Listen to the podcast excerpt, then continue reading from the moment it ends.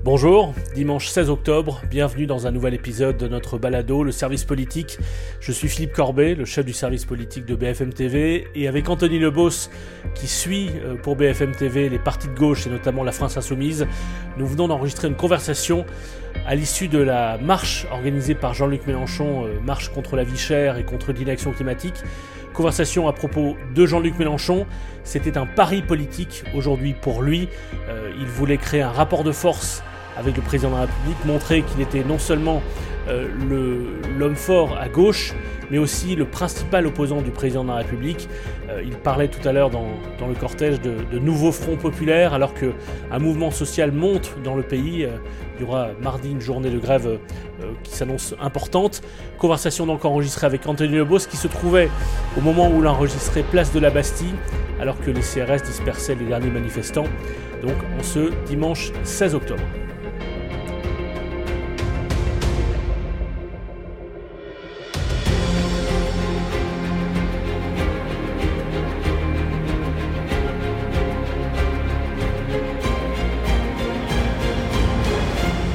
Salut Anthony. Salut Philippe. Bon, alors je travaille pas ce week-end, je suis un peu loin de Paris, donc raconte-moi, c'était comment cette marche euh, organisée euh, notamment par Jean-Luc Mélenchon, marche contre la vie chère et contre l'inaction climatique? Est-ce que c'était euh, est-ce que c'était réussi en termes de mobilisation?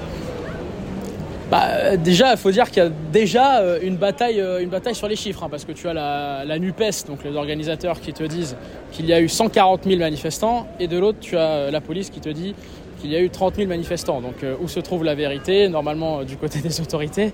Euh, il y a même un, décompte indépendant parce que j'ai regardé l'antenne un petit peu et qui, et qui a été mis en valeur sur BFM TV et qui disait qu'il y avait 29 500 personnes. Donc peut-être que c'est ça la réalité. Ce qui est sûr, c'est qu'au-delà de la bataille des chiffres, moi je discutais avec quelques parlementaires NUPES à la fin qui me disaient au fond, on voulait surtout qu'il y ait l'image d'une mobilisation sociale avant la semaine qui s'ouvre, qui sera rythmée, alors peut-être par le probable déclenchement euh, du 49.3 et aussi par les grèves et, aussi par les grèves mardi. Donc euh, ce sera un succès euh, pour, pour la NUPES, ce sera un échec pour la majorité présidentielle. Où se trouve vraiment la vérité Peut-être il faut se fier aux décomptes indépendants de peut-être des journalistes ou d'autres organisations indépendantes. Oui, c'est vrai que moi j'avais discuté avec des, proches de Jean-Luc Mélenchon ces derniers jours, ces dernières semaines, qui, et au fond, leurs ambitions avaient été un peu revues à la baisse, c'est-à-dire qu'ils euh, avaient compris que la grande marche qu'ils avaient imaginée organiser euh, ne mobiliserait pas autant qu'ils le souhaitaient, notamment pas seulement, mais aussi parce qu'il y avait eu des tensions avec les syndicats, c'est-à-dire que notamment la CGT avait été un peu agacée que, Jean-Yves Mélenchon organise euh, une journée de son côté, alors même que euh, selon la CGT, ça devait plutôt être euh, du, fait des syndicats, donc il y avait une petite tension au sein des organisations syndicales là-dessus. Et, donc ces derniers jours, il disait plutôt, allez, on rassemblera quelques dizaines de milliers de personnes, ça. et ça n'est qu'une étape. Et donc au fond, même si, on prend l'estimation basse, c'est-à-dire l'estimation euh, à la fois des journalistes et de la police, 30 000 personnes, euh, ça n'est pas une grande mobilisation qui va changer euh, fondamentalement le rapport de force politique, mais c'est un, rassemblement qui correspond à peu près à ce qu'ils avaient imaginé ces dernières semaines, c'est-à-dire quelques dizaines de milliers de personnes. Oui, moi je me souviens en fait quand j'avais participé aux, universités d'été de la France Insoumise, c'était à cet instant d'ailleurs où Jean-Luc Mélenchon avait vraiment promu euh, l'idée de cette marche et il avait utilisé des mots comme déferler euh, sur Paris, etc. Bon, clairement, on a changé de vocabulaire. Ça, ils y, avaient renoncé. Ils y avaient renoncé ces dernières semaines. Ils avaient compris que ça ne serait pas ça. Oui, et quand on, quand on parle à Alexis Corbière, si on lui demande, quand on lui demande si euh, il s'attend à être déçu, il répond cash, oui, on s'attend à être déçu. Aussi parce qu'il y avait aussi ce, problème d'essence. Il faut savoir que à l'origine, il y avait une centaine de bus qui étaient prévus pour arriver à Paris et transporter des militants. Euh, ça a été revu quand même à la baisse parce qu'il y avait des soucis de carburant. Une quinzaine, vingtaine de bus. Euh, même si au fond, euh, ça a quand même ramené pardon, 4000, 4000 militants et citoyens qui participaient à cette marche. voilà, il y a eu un changement de ton, clairement, parce qu'ils s'attendaient à ce que ce soit... pas le même non plus qu'ils imaginaient. C'est-à-dire que l'idée au départ, c'était de déclencher quelque chose à partir de cette journée-là. Sauf que le contexte a changé radicalement ces dernières oui. semaines. Et c'est pas eux qui ont déclenché la mobilisation. Voilà, exactement. La mobilisation est partie sans eux. Et eux, au fond, vraiment accompagnent, essaient de l'amplifier mais il y a eu le grève sur les carburants, il y a, euh, enfin, le, oui, la grève qui, provoque une pénurie de carburant, il y a cette journée de mobilisation importante mardi, et au fond, on sent quelque chose qui monte, on va voir jusqu'où ça va monter, mais il y a quelque chose qui monte dans le pays, qui n'est pas forcément déclenché uniquement par Jean-Yves Mélenchon, et qu'il essaye alors certains diront d'accompagner, d'autres diront de récupérer, mais, euh, voilà, ça s'inscrit dans ce contexte-là. Et ce contexte-là, il est important et, il ne faut pas le négliger en, se basant seulement sur la mobilisation de Jean-Luc Mélenchon aujourd'hui. Oui, et peut-être qu'on peut considérer qu'ils euh, ont vu un peu euh, que l'herbe a été coupée sous leurs pieds, parce que c'est vrai que ce sont un peu les syndicats qui ont, euh, comment dire, commencé, impulsé cette, cette mobilisation sociale. Et, ce que disait d'ailleurs Jean-Luc Mélenchon sur le camion. Qui mais les syndicats diraient que c'est leur rôle justement de le faire. Mais, mais oui. Et que c'est pas le rôle des politiques, des, des, partis politiques. Oui, alors, précisons tout de même que dans cette marche, il y a eu des fédérations de la CGT qui étaient présentes.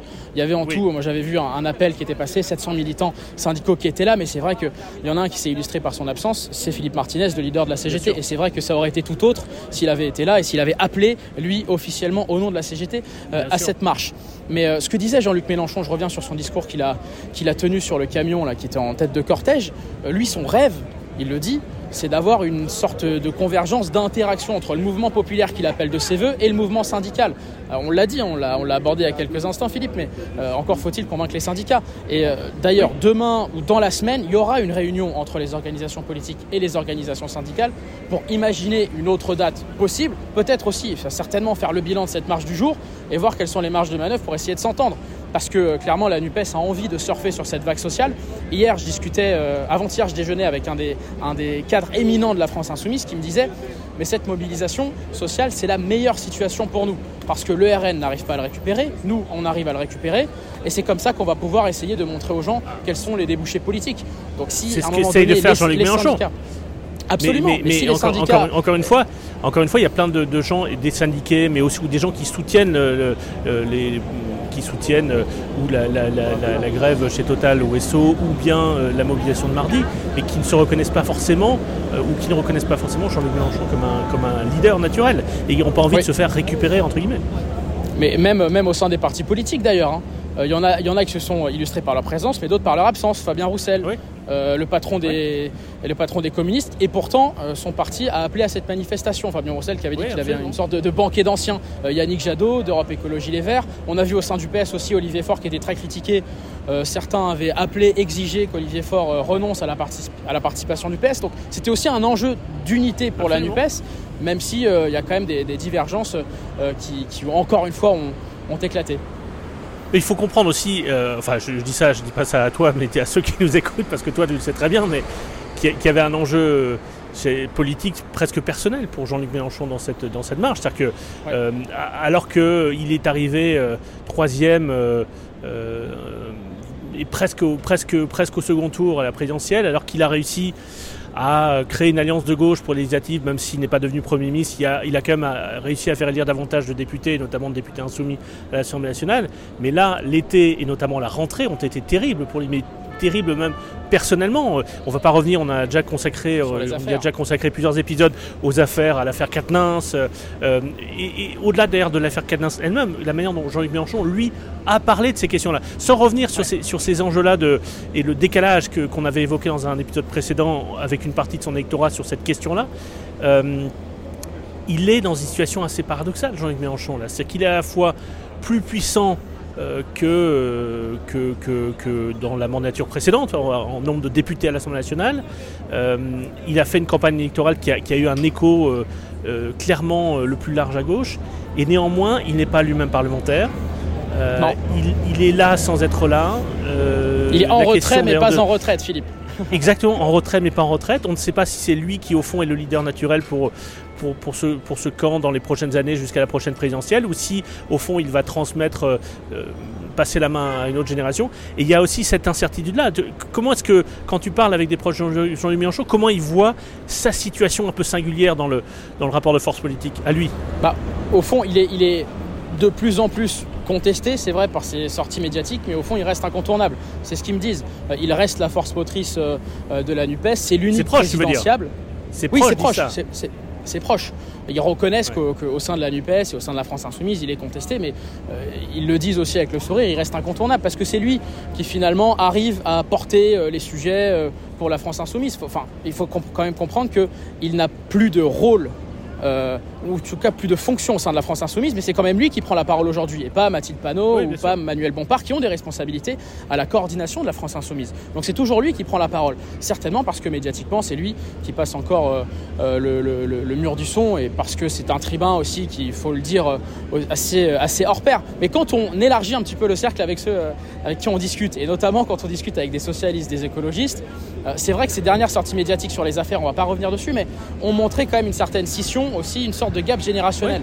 Jean-Luc Mélenchon euh, n'a pas fait preuve de féminisme, ça c'est un, un, cadre de LFI qui me dit. Euh, grosso modo, quand il a voulu défendre Adrien Quatennens, il a défendu la citadelle assiégée, c'est ce que me disait ça.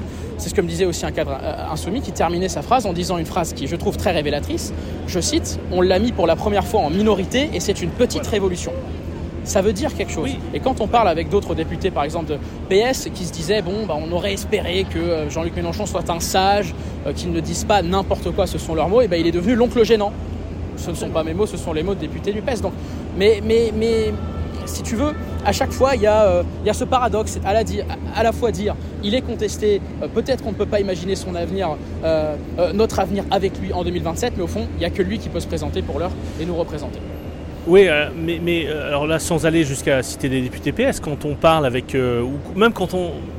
Je parle pas simplement de, d'expressions en coulisses qui ne seraient pas publiques, mais même quand on écoute les propos publics de Clémentine Autain ou de François Ruffin ah il y a une semaine, on sent bien que c'est pas tellement une, la, question n'est pas tellement de contester Jean-Luc Mélenchon pour le, pour le détrôner aujourd'hui ou pour, pour, pour, pour contester ou minimiser son rôle, mais au fond de, de faire une analyse politique des limites de ce que Jean-Luc Mélenchon a réussi à porter ces dernières années, et notamment jusqu'à l'élection présidentielle. Et, en cela, le livre de François Ruffin est assez implacable. Je, l'ai lu parce que je l'ai reçu il y a quelques semaines sur BFM TV. Au fond, c'est une démonstration en creux, même s'il est plutôt laudateur pour Jean-Luc Mélenchon à l'intérieur. C'est une démonstration en creux des limites de Jean-Luc Mélenchon. C'est-à-dire qu'il a réussi à mobiliser les grandes agglomérations, notamment les banlieues, mais pas seulement, aussi une partie des centres-villes et la jeunesse. Voilà. Mais la France des bourgs, la France des sous-préfectures, non seulement il est, il est, en retrait, mais il est même très loin. Et, ces, territoires euh, populaires euh, de cette France, qui n'est pas une France des métropoles, c'est Marine Le Pen qui, qui, est, qui, parle, qui parle des classes populaires et qui parle aux classes populaires de, de cette France-là. Et c'est un aveu d'échec. C'est-à-dire que la concurrence, c'est pas Macron ou les socialistes.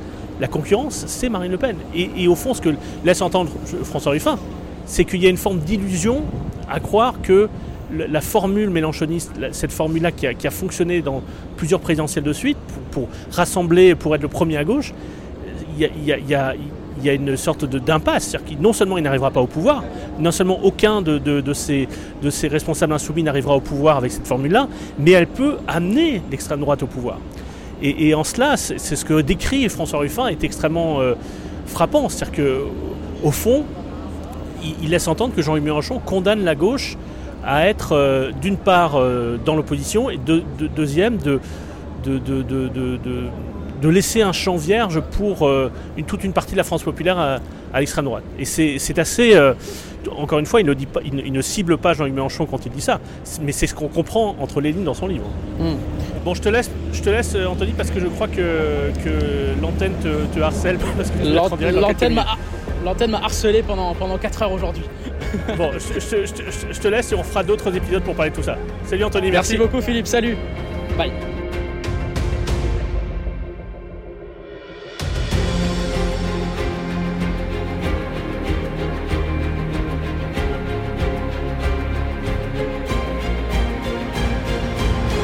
Merci d'avoir suivi cet épisode. On se retrouve euh, dans les prochains jours. N'hésitez pas à vous abonner sur vos plateformes de téléchargement, Spotify, Deezer, Apple Podcasts. Vous pouvez aussi retrouver tous les épisodes du service politique sur l'application et le site BFM TV. Laissez-nous euh, des messages sur les réseaux sociaux pour, euh, pour nous dire ce que vous pensez de ces épisodes. Et on se retrouve dans quelques jours.